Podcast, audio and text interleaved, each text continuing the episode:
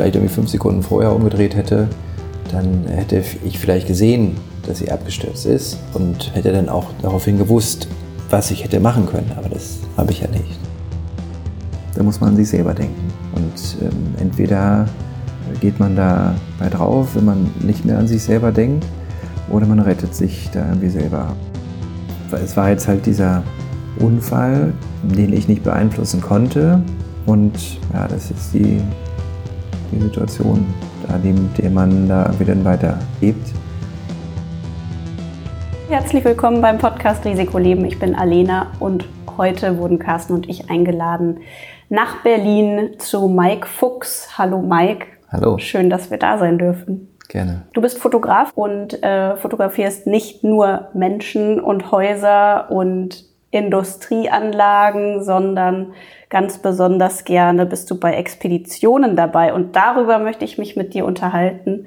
Du mhm. hast 2013 eine Expedition gemacht, bei der du wirklich auch an deine Grenzen gekommen bist, bei der es um Leben und Tod ging und wo mhm. auch wirklich ein Mensch auch ums Leben gekommen ist. Das war in Alaska. Du wolltest auf den höchsten Berg Alaskas klettern, zusammen mhm. mit einer Frau, die als erste Frau im Winter diesen Berg besteigen wollte, den Denali. Genau. 2013 haben wir uns äh, kennengelernt, wussten etwa, dass wir auf der gleichen Wellenebene sind und haben uns dann ähm, überlegt, was können wir machen äh, zusammen. Und da war ihr Wunsch halt, äh, den Denali zu besteigen. Und äh, weil es für mich halt ein Schneeberg ist und ich Schnee liebe, gesagt, da bin ich auf jeden Fall dabei. Lass uns das machen. Warum wolltet ihr mitten im Winter da hoch und nicht in der Hauptsaison im Juni, wenn es ein einfacher ist, hochzuklettern? Für mich war dieser Anreiz immer komplett wirklich Winter. Silvia wollte auch relativ früh auf diesen Berg, weil sie im, äh, im Sommer dann andere Projekte in den Bergen vorhatte, vor allen Dingen im, im Himalaya. Sie hat sich äh, quasi von dem Beruf auch getrennt und wollte wirklich ein, ein Sabbatical-Jahr ähm, im in den Bergen haben und hat sich da ähm, quasi für was freigehalten und gesagt, denn ähm, das, der Denali geht jetzt nur dort im, im Frühjahr. Was reizt dich am Winter? Hm, es ist kalt, es ist, ähm, man ist mehr oder weniger alleine am Berg und äh, das ist viel, viel ruhiger. Und ich kann, glaube ich, diesen Schnee besser lesen bzw. verstehen als jetzt im Sommer. Da versuche ich immer wieder ganz gut diese Landschaften äh, zu lesen. Wann, welche Hangneigungen sind Lawinen möglich? Wann war der letzte Schneefall? Ähm, wie trägt die untere Schneeschicht ähm, die darauf folgende Schneeschicht? Und sowas versuche ich da ganz äh, herauszufinden erstmal, wenn wir dort am Berg sind, wie weit äh, können wir gehen oder welche Umwege müssen wir auch gehen. Und das macht mir dann halt auch so ein bisschen Spaß, da zu gucken, was ist möglich. Ich war tatsächlich noch nie in den Bergen so richtig und auch noch nie so richtig im Schnee. Deswegen stelle ich diese Frage, was ist denn jetzt dieser Reiz daran, sich dieser Kälte auszusetzen? Ich würde jetzt denken, du als Fotograf bist auch darauf aus, dann irgendwie schöne Bilder noch zu machen. Oder gibt es auch einfach diesen Reiz daran, einfach diesen Berg zu bezwingen und trotz der Kälte und aller Widrigkeiten da am Ziel anzukommen? Ich glaube, diese, wenn man jetzt von den Bildern spricht, ähm, für mich sind dann die schönen Bilder, die wir vielleicht dann auch im Zelt machen können. Wie Silvia und ich dort äh, zusammen waren, weil das ist ja letztendlich auch das, was man sich später wieder anschauen würde. Hey, das haben wir zusammen gemacht und äh, guck mal, wie kalt der da war. Da ist ein Eistapfen an der Nasenspitze, obwohl wir im Zelt dort waren. Ähm, das sind für mich dann irgendwie die Bilder, die viel, viel mehr ähm, Aussagen authentischer sind, ähm, als wenn ich dort äh, Landschaftsaufnahmen da machen würde. Das ist, glaube ich, dann eher so der, der Reiz denn für mich, dieses äh, authentische, der authentische Mensch dann dort in den Bergen, wie man das Zelt aufbaut oder sonstige Sachen. Das sind ja auch dann Erlebnisse schon fast, äh, weil der Sturm einen irgendwie das Zelt fast aus der Hand reißt. Wie kann ich mir das vorstellen? Eure Kräfte schwinden irgendwie, es ist super anstrengend, super kalt, ihr versucht ein mhm. Zelt aufzubauen und währenddessen versuchst du noch ein Foto davon zu machen oder? Ja, eigentlich Hilf schon. Doch mal jetzt mit und mach kein Foto. Wir hatten vorher abgesprochen, dass diese Denali-Expedition sollte Silvia zum einen auch zeigen, wie sie als Frau am Berg unterwegs ist. Und dadurch war halt schon vorher abgeklärt, dass ich viel Foto und Film machen werde. Äh, wir hatten dann aber wirklich am Berg die Situation, dass Silvia auch sagt, bist wie ausgewechselt, Mike, sobald du da wirklich auf dem Gletscher bist, auf, in, dem, in dem riesigen Schneefeld, ähm, bist du viel, viel schneller als ich, weil Silvia die Tage zuvor war sie immer schneller äh, bevor wir ans Massiv gekommen sind. Und ähm, auf dem Gletscher war ich dann irgendwie schneller, obwohl ich wusste, dass äh, Silvia eine super Triathletin ist, dass sie äh, solche Sachen durchhält. Und da gab es eine Situation, dass ähm, ich quasi schon das Lager vorbereitet habe in, auf einem Gletscherteil, der abschüssig war und habe dann da halt einen riesigen äh, Schneeberg erstmal hingeschippt. Und als Silvia dann mit dazu kam, ähm, hatte ich sie gebeten, lassen Sie das jetzt zu Ende bringen, damit wir dieses Zelt dort aufbauen können. Und sie hat es dann aber nicht mehr geschafft, äh, die Schaufel aus ihrem Rucksack mit rauszuholen, weil keine Kraft mehr da war. Im Nachhinein ist das halt noch im, im Kopf bei mir, dass da so ein, so ein Anzeichen von da war, dass, dass ähm, wir halt an die Leistungsgrenze irgendwie schon kommen. Hattest du auch den Eindruck, irgendwann, wir könnten das hier zusammen nicht schaffen, weil das einfach irgendwie zu anstrengend ist oder weil wir uns falsch eingeschätzt haben oder weil das Wetter zu schlecht war? Ja, wir hatten ja an dieser, das nennt sich Carstens Ridge, ähm, das ist quasi eine, so, eine, so ein Berggrat, der geht steil nach oben. Der war mir eigentlich nicht so ganz geheuer. War für mich quasi das erste Mal auf so einem Grad zu stehen und dann auch noch vorweg zu gehen, weil Silvia wollte hinten äh, mich quasi absichern. Dann soll ich nach oben äh, steigen und dann oben im Fixpunkt legen, also dass man quasi so oben das Seil wieder fixieren kann. Ähm, und dann würden wir daraufhin das ganze Material, wir hatten ja insgesamt 60 Kilo Material noch mit dabei, ähm, dass wir das dann noch mit nach oben bringen und sie dann halt auch mit nach oben kommt, ähm, auf diesen Grad dann letztendlich drauf. Und als wir dann da oben standen, haben wir gesagt, ja, ist das jetzt das Richtige? Ist schon ganz schön heftig jetzt hier. Ist jetzt so ein Level, ähm, den haben wir so nicht ähm, quasi in der Literatur gefunden, beziehungsweise hatten uns das irgendwie ein bisschen einfacher vorgestellt. Und da konnten wir von da aus zurückschauen in Richtung ähm, Alaska Range, also in Richtung Norden. Und da haben wir gesehen, ähm, es ist jetzt gar nicht mehr möglich, zurückzugehen, weil dieser McKinley River ist komplett aufgebrochen und wir wussten, dass ähm, es Unfälle dort in diesem McKinley River schon gab, wenn die Leute den im Frühjahr oder im Sommer überqueren wollten, weil er halt so kräftig ist. Und ähm, dadurch, dass wir ja wussten, dass diese Temperaturen unten in den ersten Tagen ja relativ warm erlebt haben, dass da unglaublich viel Schneeschmelze jetzt stattfindet, dass wir da nicht wieder zurückgehen wollen und auch können. Und aus dem Grund gab es dann nur noch den Weg nach oben. Und das war dann halt in Richtung Denali Pass, den wir ähm, von da aus dann, glaube ich, zwei Tage später erreicht haben.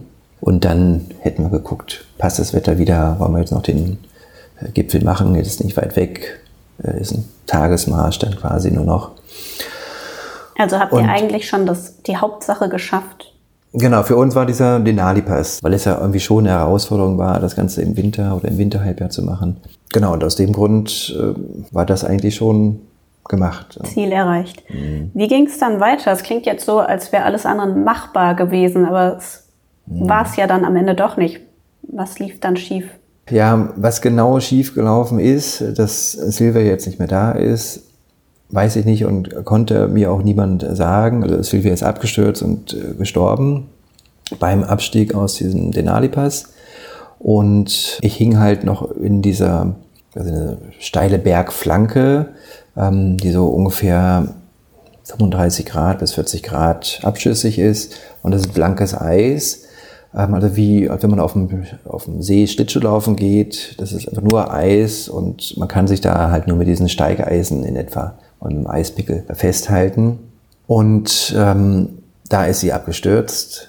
Aber das hast du nicht gesehen? Ich habe nicht gesehen, wie sie abgestürzt ist. Ich bin wieder vorweggegangen und wir waren zu dem Zeitpunkt nicht aneinander geleint, ähm, weil wir vorher auch schon beide abgesprochen haben, ähm, wir gehen hier nicht äh, angeleint runter. Wenn jemand irgendwie ins Rutschen kommt, würde er den anderen mitziehen, weil es so äh, steil ist. Ähm, man kann sich dann quasi nur äh, wenn man ins Rutschen kommt, selber mit dem Eispickel halt äh, wieder äh, stoppen. Und ähm, ich bin vorweggegangen. Ähm, Du bist also rückwärts so eine Wand oder so ein Eis. Nee, nee es, ist, es sind schon vorwärts. Man geht äh, vorwärts runter. Das ist halt, wie gesagt, eine steile äh, Bergflanke. Man setzt einen Fuß vor den anderen und hält sich mit dem Eispickel quasi noch so ein bisschen in, an der Wand äh, so ein bisschen fest oder sticht den rein. Und das läuft man oder traversiert man quasi nach unten, so diagonal geht es dann quasi nach unten. Und Silvia war da irgendwie so zwischen 20 bis 50 Meter hinter mir, war quasi auch am Traversieren nach unten. Und als ich mich dann wieder mal umgedreht habe, um zu schauen, wie es ihr dort hinten geht, weil ich ja, selber auch gemerkt, das ist hier schon ähm, schwierig. Ähm, das Eis hält natürlich ähm, unter den, unter den äh, Steigeisen, aber wir hatten ja auch noch diese Pulka-Schlitten. Wir hatten quasi ähm, Materialschlitten. Und dieser Materialschlitten hat mich zum Beispiel immer wieder mal nach unten Ah, der war hinter euch. Also es war, war jetzt hinter, nicht so, dass ihr alles auf dem Rücken hattet und so. Das meiste hatten wir da zu dem Zeitpunkt auf dem Rücken. Ähm, Silvia hatte auch nochmal umgepackt und hat komplett auch diesen Schlitten mit auf dem Rücken. Kann man hinten wie so ein Schildkrötenpanzer hinten, hinten draufsetzen. Und ähm, da ist sie dann halt auch mit nach unten traversiert und als ich mich wieder umgedreht habe, war sie halt dann nicht mehr da. Und ähm, ich nach unten geguckt, äh, weil ich diese Bergflanke auch gut einsehen konnte. Da war nichts. Nochmal nach oben geguckt, ähm, ob sie wieder, äh, wieder nach oben gestiegen ist, war auch nichts. Und dann hatte ich dann irgendwie 20 Minuten oder eine halbe Stunde auf sie gewartet und es kam halt nichts. Und ich habe dann auch geschrien und sie gerufen. Ähm, es war halt. Äh, und ich habe mir dann gedacht, okay, dann ist vielleicht Silvia wieder nach oben gestiegen. Wie so weit sind wir noch nicht drin ähm, in dieser Flanke. Dann ist sie vielleicht wieder nach oben gestiegen, packt dort nochmal um, lässt Material vielleicht oben, weil wir das äh, jetzt da unten gerade nicht brauchen. Und das ist ja nicht so weit, sind drei Kilometer. Dann nochmal diese Tagesetappe am, Folgetag oder so. Und dann holt man das noch nach. Ähm, und ja, für, für mich gab es dann keine andere Möglichkeit, als nach unten zu gehen und dort auf sie zu warten. Du hättest nicht nochmal nach oben gehen können. Nee, es war mir jetzt, ähm, ich hatte die Kraft selber dann auch irgendwann nicht mehr dort wieder hochzugehen und das Wetter sch schwenkte um. Wir hatten auch, wir hatten ja an den Tagen zuvor das auch immer wieder festgestellt, dass morgens immer ein Wetterfenster ist und abends. Und ähm, dass sich dieser Sturm ein bisschen legt, ähm, dass es dann halt nur noch keine Orkanböden mit dabei sind, sondern einfach nur noch Sturm. Und ähm, dann hat, okay, dann gehen wir halt morgens um sieben, da ist immer dieses Wetterfenster zwischen sieben und acht, das Wetterfenster ähm, da gehen wir runter. Und man merkte dann ja auch schon, als wir dann in dieser Flanke drin waren, dass die Wolken wieder nach oben kommen, dass die Sicht dann auch immer wieder komplett weg ist. Und da kann man auch wirklich keine zwei Meter mehr gucken. Und dort, das ist ein Gletscherberg ähm, und ähm, im Nebel läuft man nicht mehr auf dem, auf dem Gletscher rum. Und aus dem Grund wollte ich dann da halt auch schnell, schnell weg. Und ich wusste ja von dem Lager, was wir vorher im Denali-Pass hatten, da haben wir die Nacht zuvor ähm, quasi unser, unser Camp gehabt, ähm, dass sie sich da, dort schützen kann, wenn irgendwas sein sollte, dass sie auch dort eine Nacht noch äh, verbringen konnte, weil sie hatte das Zelt, ähm, sie hatte ähm, alles Material auch noch mit, ähm, also Schlafsack, Isomatte hatte sie auch alles, ähm, Essen, Trinken. Ähm, sie würde das da oben äh, quasi auch eine Nacht schaffen. Das habe ich mir gedacht, als ich dann unten in diesem 17.000er Lager war. Da konnte ich dann halt wieder nachdenken, ähm, was ist jetzt eigentlich gerade passiert. Ähm, und da habe ich dann letztendlich drei Tage auf sie gewartet in diesem Hochlager. Und hättet ihr irgendwie in Verbindung treten können? Nein. Nee, wir hatten ähm, das Satellitentelefon hatte ich äh, zu dem Zeitpunkt dabei und ähm, wir hatten keine Funkgeräte oder sonstiges. Das heißt, das Einzige, was hätte passieren können, dass du dich öfter, als du es gemacht hast, umgedreht hättest und dann, wenn sie noch in der Nähe gewesen wäre, hättet ihr euch irgendwie unterhalten können oder auch nicht? Ähm, nee, also ich, wir haben festgestellt, dass auch schon an den Tagen zuvor, wenn wir halt so dick eingepackt sind, das sind dann halt diese, ähm, äh, diese Funktionskleidungen und äh, Downjacken und so weiter. Man hat dann halt relativ viel am Kopf auch, dass man nicht wirklich was hört. Da war dieser starke Wind, der hat die ganze Zeit äh, gekreischt an einem. Das Rascheln, also sobald man sich umgedreht hat, dann raschelt das auch dann am Ohr. Ähm, wir konnten uns da im Sturm, kann man sich da kaum verständigen, es sei denn, man steht sich wirklich direkt gegenüber. Wenn da jetzt irgendwie 20, 30 Meter dazwischen sind, dann ist da, äh, kann man da noch so viel rufen, wie man will, dann wird man nicht großartig was hören. Und ähm, ja, wenn ich mich vielleicht irgendwie fünf Sekunden vorher umgedreht hätte, dann hätte ich vielleicht gesehen, dass sie abgestürzt ist oder diesen, diese Flanke runter ähm, gestürzt ist und hätte dann auch daraufhin gewusst, was ich hätte machen können, aber das habe ich ja nicht. Du bist runtergeklettert zu so einer Art Basislager oder? Nennen sie Hochlager. Da stehen dann wirklich nur Zelte. In dem Fall dort am Denali stehen dort, aber in diesem Hochlager stehen dort Kisten mit Rettungsgeräten oder Bergequipment. Und das war unter anderem ein so Metallschrank, so eine Art Spinnenschrank. Ähm, und weil ich ja selber nichts an, an, an Zelt mehr mit dabei hatte, das hatte Silvia ja dort in ihrem Rucksack, habe ich äh, mich halt in diesen Spinnschrank äh, reingelegt, äh, der auch nicht großartig, äh, nicht groß war, sondern ähm, da guckt halt der halbe Körper dann raus, ähm, die Beine, Unterleib äh, gucken quasi aus dem Schrank raus, weil es halt nur der Oberkörper ähm, vor diesem Wind geschützt. Silvia hatte Proviant und das Zelt. Das hm. heißt, du hattest gar nichts außer deine Klamotten, die du getragen hast? Ich hatte auch meinen Schlafsack und ähm, Isomatte. Ich hatte noch den Kocher, und da hatte ich dann halt auch versucht, mir irgendwie in diesen drei Tagen irgendwie Nahrung oder, oder Wasser zuzubereiten. Das ging aber den, durch diesen Sturm, ging es gar nicht. Die Kocher sind sofort ausgeweht äh, worden, wieder die Flamme. Und ähm, man konnte dann halt auch keine Flüssigkeit zu sich nehmen. Ja, da sitzt man quasi dann nur oder, oder liegt in dieser, in dieser Kiste und ähm, wartet, dass dieses Wetter besser wird. Ähm, ich hatte dann Kontakt mit den den Rangern, habe gefragt, könnt ihr, ähm, wenn ich nicht Silvia jetzt holen äh, oder suchen gehen darf, ähm, wann kommt ihr denn dann? Und äh, das war halt, am, am, Montag ist das Unglück passiert und man hatte mir mitgeteilt, also frühestens Freitag oder Samstag ist es möglich, dass ein Rettungsteam äh, zu dir dort hochstößt. Und da war dann für mich dann irgendwie so, hm, ich kann jetzt ja überhaupt nichts machen. Das kannte ich nicht, äh, dass ich nichts machen kann.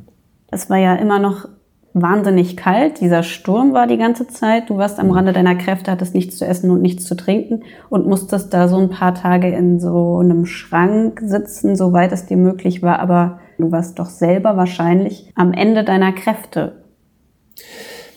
Habe ich äh, selber für mich nicht so abgespeichert. Ähm, ich habe selber gemerkt, dass in den Nächten ähm, diese Temperatur aus dem Körper mehr und mehr rausgeht, dass die Fingerspitzen halt auch wehtun. Habe aber für mich selber nie abgespeichert, dass ich da nicht mehr wegkomme.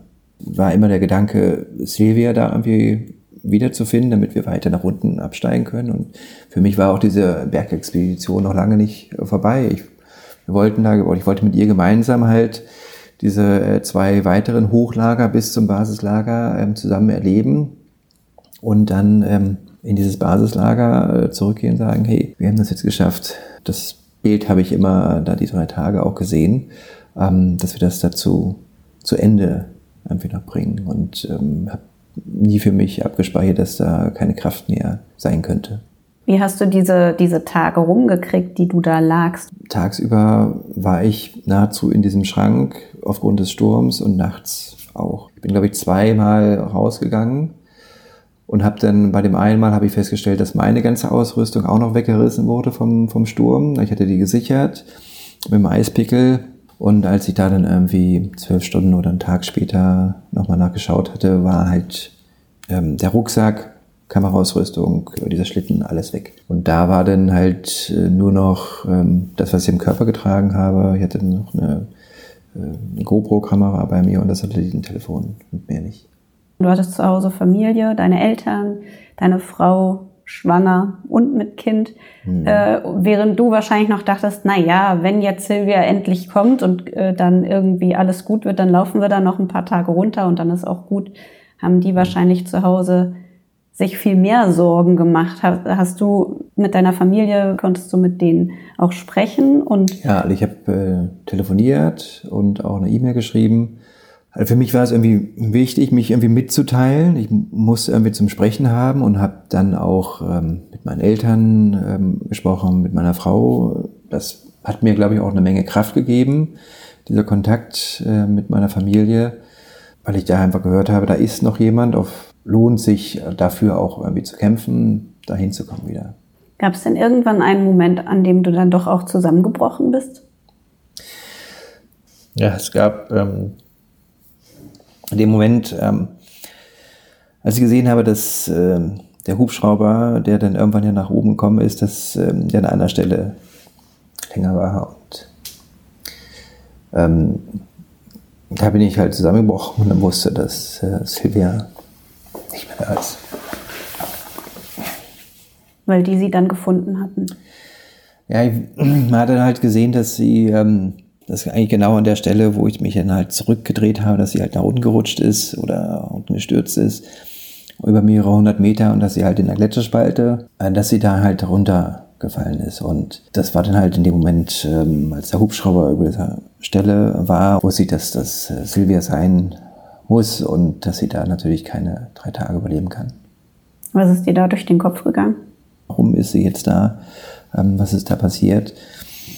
Aber das kann mir ja auch bislang, kann niemand sagen, warum sie da gestürzt ist. War da halt ein schrecklicher Unfall. Der dir genauso hätte passieren können. Ja. Wie ist es dann weitergegangen? Silvia wurde gefunden, du wurdest gerettet. Da war der Hubschrauber über mir, da ist quasi ein Korb dran am Hubschrauber und in den habe ich mich dann reingesetzt und bin vom Berg weggeflogen. Und da dann ins Krankenhaus, oder? Nee, also ich hatte ja selber nichts. Ein Arzt hat mich einmal komplett durchgecheckt, hat dann aber wahrscheinlich auch nur in Anführungszeichen gesehen, dass ich dehydriert war. Ähm, meine Hände haben aber noch funktioniert, konnte auch einigermaßen klar denken noch und ähm, da gab es quasi von dieser Airline, mit der wir auch mit dieser Cessna da erstmal hingeflogen sind, ähm, die hatte mir dann angeboten, dort in deren Unterkunft, wo sie halt die Bergsteiger erstmal aufnehmen, dass ich da erstmal unterkommen kann. Da habe ich dann halt auch Bergsteiger getroffen, die in etwa 100 Kilometer von uns weg waren. Das war auch ganz gut, ähm, weil man halt da irgendwie jemanden hatte, der das kennt, was am Berg passieren kann. Und mit denen konnte ich mich halt da gut ähm, unterhalten, fühlte mich da irgendwie auch aufgefangen. Das war dann so ein bisschen Trost erstmal für mich ähm, und langsam halt Kontakt mit dieser Außenwelt dann aufzunehmen. Es gibt ja eine, eine Dokumentation über dich vom, vom WDR, eine, eine mhm. Fernsehdokumentation. Kann ich auch den Link noch einstellen. Und ich habe angefangen, die Kommentare, die vielen, vielen Kommentare drunter zu lesen. Und da kommt ganz viel Unverständnis. Warum läuft der überhaupt los, wenn eine schwangere Frau zu Hause sitzt? Warum macht man sowas? Musstest du dich rechtfertigen? Auch vielleicht von den Rangern. Warum macht ihr das überhaupt in der Zeit und so? Nein, ich hätte dann halt einen Tag später nochmal äh, quasi so eine Art Verhör mit den ähm, Rangern dort. Die wussten, dass diese Stelle gefährlich ist, dass dort schon elf weitere Menschen umgekommen sind, genau an der Stelle. Und für die war das halt auch ein Unfall, weil sie halt das an, an Silvias äh, Position auch ähm, ausgemacht hatten. Und aus dem Grund war Unverständnis von den äh, Menschen, die mit dem Berg zu tun haben, war nicht da. In den Bergen, weil viele immer gefragt haben, warum gehst du in die Berge oder auch so hoch? Und ich kann das für mich so erklären, dass ich da viel mehr mich vorbereiten kann auf äh, gewisse Dinge, als äh, was ich zum Beispiel hier in der Stadt erlebe. Hier kann ich nicht jeden Autofahrer einschätzen fährt er noch ähm, da bei Rot oder fährt er schon bei Rot rüber oder, oder noch bei Rot rüber. Und in, auf diesen Expeditionen habe ich da irgendwie mehr Weitblick, ähm, was da alles passieren kann. Also das Risiko ist für mich da geringer als ähm, in, der, in der Stadt als Beispiel. Weil auch am Denali hätte alles funktionieren können, wenn da der Absturz nicht gewesen wäre. Du machst jetzt weiterhin Expeditionen? Hm. Ich gehe gerne noch in die Berge, ähm, weiß aber, dass äh, diese Vorbereitung in Bezug auch auf ähm, das Miteinander, um die Person noch besser einschätzen zu können, dass das noch wichtiger ist. Und das habe ich jetzt auf den folgenden Expeditionen, habe ich das versucht, noch mehr in den Vordergrund zu stellen. Gibt es etwas, womit du dich dann absichern würdest oder deine Frau, die das ja tatsächlich miterlebt hat, dann mhm. sagt, okay, mach es, aber nur wenn wirklich alles irgendwie vorher geklärt ist, dass wir dass wir alle die Sicherheit haben, dass wir versorgt sind, ja, vielleicht mhm. im Zweifel. Für mich ist ja immer dieser, dieser Punkt, ähm, diese Touren oder auch die Expedition so zu planen, dass ich definitiv auch wieder zurückkomme, weil ich will davon erzählen. Ähm, ich will den Menschen halt das Erlebte dann irgendwie mitteilen oder auch mit den Menschen, mit denen ich zusammen unterwegs war, dass wir noch viele, viele Jahre darüber sprechen können, wie anstrengend es war, wie schön es war, wie viel wir ähm, lachen konnten. Die großen Gefahren sind für mich eher dann hier in der Stadt. Ich sehe die, sehe diese Handicaps jetzt nicht auf einer Expedition. Ähm, ist für mich einfacher da unterwegs zu sein als ähm, unter hunderten Autos und anderen Menschen. Und es gab auch nie den Vorwurf von deiner Frau, warum hast du das gemacht oder hättest du es mal nicht gemacht? Ihr habt das immer zusammen entschieden und dann war das auch okay. Und eigentlich geht ihr davon aus, dass du lebendig und froh wieder zurückkommst. Ja, also wir haben das ja quasi gemeinsam begonnen mit diesen Trekkingreisen. Und so hat sie mich ja auch kennengelernt. Ähm, Sie kennt ja meine Vorbereitung äh, diesbezüglich und hat mir da auch nie einen Vorwurf äh, gemacht, dass diese, diese Denali-Expedition halt nicht, ähm, dass ich nicht zu zweit wieder zurückgekommen bin, war für sie auch halt ein Unfall. Hat dir irgendwer einen Vorwurf gemacht? Ja, es gab halt ähm, seitens der Familie, also vor allen Dingen halt die Schwester, die mir halt äh, von Silvia diesen Vorwurf gemacht habe, ich hätte ihre Schwester dort am Berg gelassen und äh, hätte sie dort äh, getötet. Und da war dann auch nochmal ein Gespräch mit den Rangern, die hatten dann auch die Schwester in der Zwischenzeit kennengelernt. Ähm, hatten, da ist halt ein Unverständnis in Bezug auf, ähm, was kann man da oben überhaupt machen. Ähm, das hat die Schwester überhaupt nicht verstanden. Dass, dass es da irgendwie nur noch A und B plötzlich ähm, gibt, dass man da halt keine äh, große Auswahl mehr hat und dass es irgendwann einen Punkt gibt, ähm, da muss man an sich selber denken.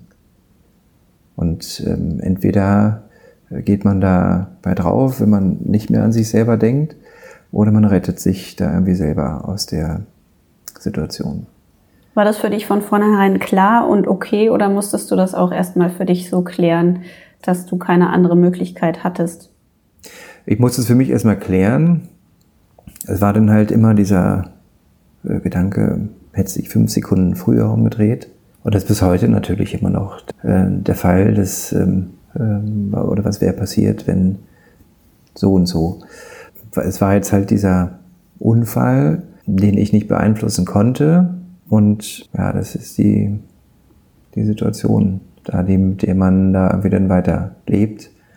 Was ist mit den zahlreichen Fotos und Filmen, die du da aufgenommen hast? Schaust du dir die noch an oder sind die verschlossen und das Kapitel ist beendet? Nee, also ich, es gab ja viel Fotomaterial bis zu dem Absturz oder auch Filmmaterial und ich gucke mir das unglaublich gerne wieder an, weil ich sehe dort äh, Silvia total glücklich drauf.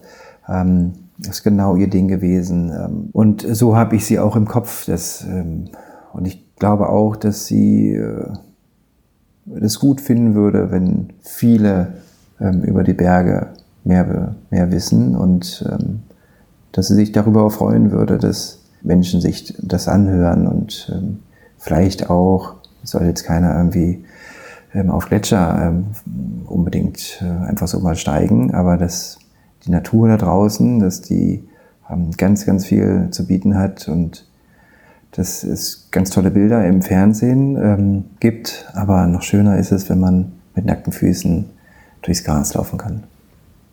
Durchs Gras, aber nicht durch den Schnee. Habe ich auch schon mal gemacht, ähm, da hält man nicht lange durch. also du würdest nicht abraten. Du würdest eher sagen, macht's mal, versucht's mal. Genau. Aber bereitet mhm. euch vor. Genau. Mike Fuchs, Fotograf, und Bergsteigern. Ich danke dir sehr herzlich fürs Gespräch und das war der Podcast Risikoleben.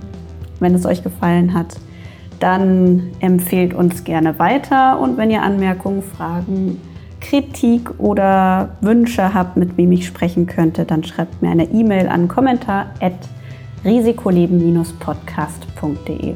Danke, bis zum nächsten Mal. Ciao.